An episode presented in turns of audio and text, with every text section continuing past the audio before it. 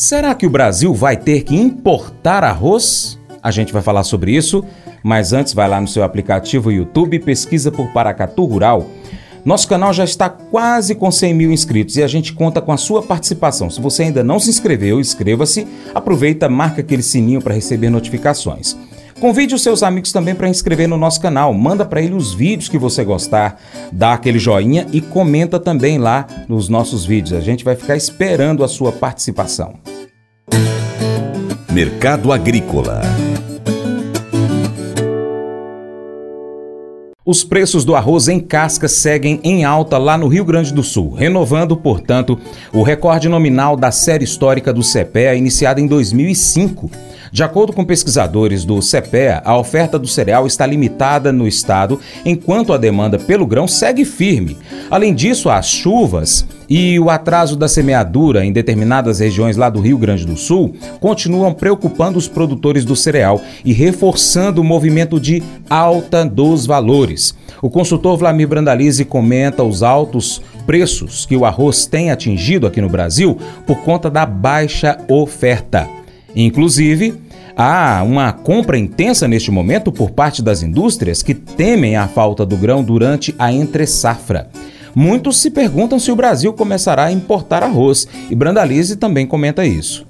Com relação ao mercado de arroz, esse cidadão continua puxando forte, né? Mercado do arroz gaúcho já batendo as portas dos 120 reais, algumas, algumas praças. Arroz nobre gaúcho em casca já no 120 ou acima. Arroz começando no 115 nas posições mais baixas. Até arroz para parbolizar já está acima de 110 no mercado gaúcho. Mercado segue forte, muito comprador. Semana de muitos compradores atuando, indústria querendo arroz, temendo o abastecimento, temendo a, o atraso da chegada da safra, não tendo oferta aí no mês de janeiro e fevereiro. Então, corrida da indústria em cima do arroz. Com isso, pressão de alta no fardo. O mercado de fardo também pressionado para cima. Os indicativos dos vendedores vai de 140 a 180 o fardo do arroz comercial, ao arroz nobre todo acima de 150 e pressão de alta vindo da indústria e novas altas vindo na indústria. E o varejo também vai puxar as posições aí para compensar os custos, né? O custo crescendo e não tem como não, não repassar esses custos, né? Porque segue com alguns boatos de que estaria importando arroz, mas não tem arroz de onde trazer, né? Paraguai já não tem mais arroz para vender para o Brasil, Argentina não tem arroz, Uruguai também não. Safra do Paraguai vai começar a entrar só no final do ano, depois do Natal e Ano Novo. Argentina também aí no começo de janeiro em diante. Não tem muita possibilidade de entrar arroz importado. Se entrar alguma carga ou outra, mas não deve servir para ser um fator aí que vai pressionar o mercado para baixo. O mercado segue comprador e pressão de alta, segue no arroz aí. E agora volta aí as semanas, as duas, a próxima semana aí é a entrada do Bolsa Família e isso ajuda na venda do arroz, do feijão.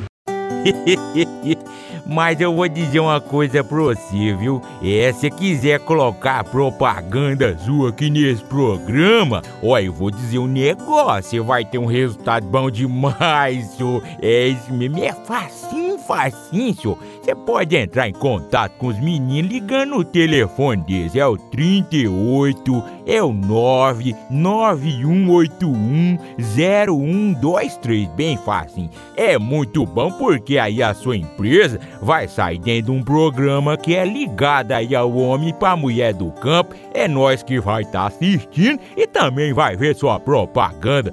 É bom ou não é? A sabedoria é uma qualidade preciosa e uma mulher sábia edifica sua casa. Isso destaca a influência positiva que a sabedoria e a diligência podem ter em um lar.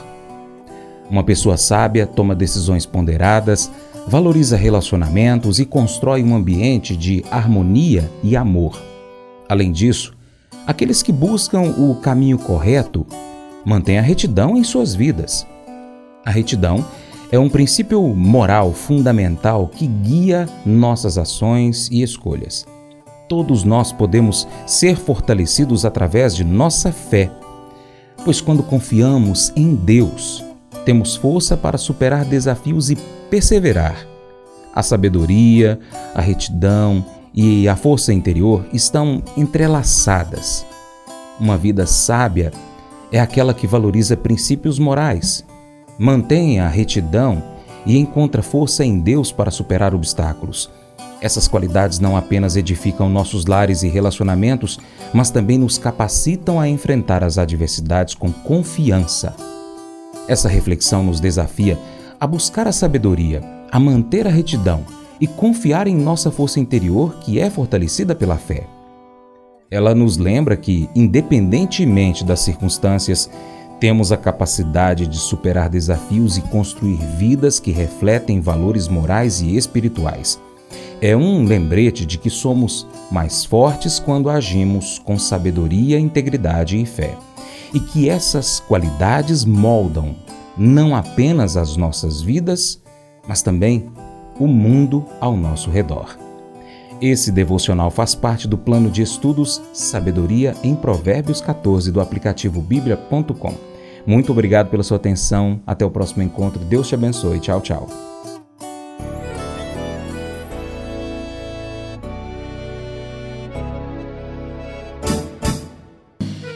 Acordo de manhã para prosear no mundo do campo, as notícias escutar. Vem com a gente em toda a região com o seu programa Paracatu Rural. Tem notícias, informação e o mais importante, sua participação. Programa Paracatu Rural. Programa Paracatu Rural.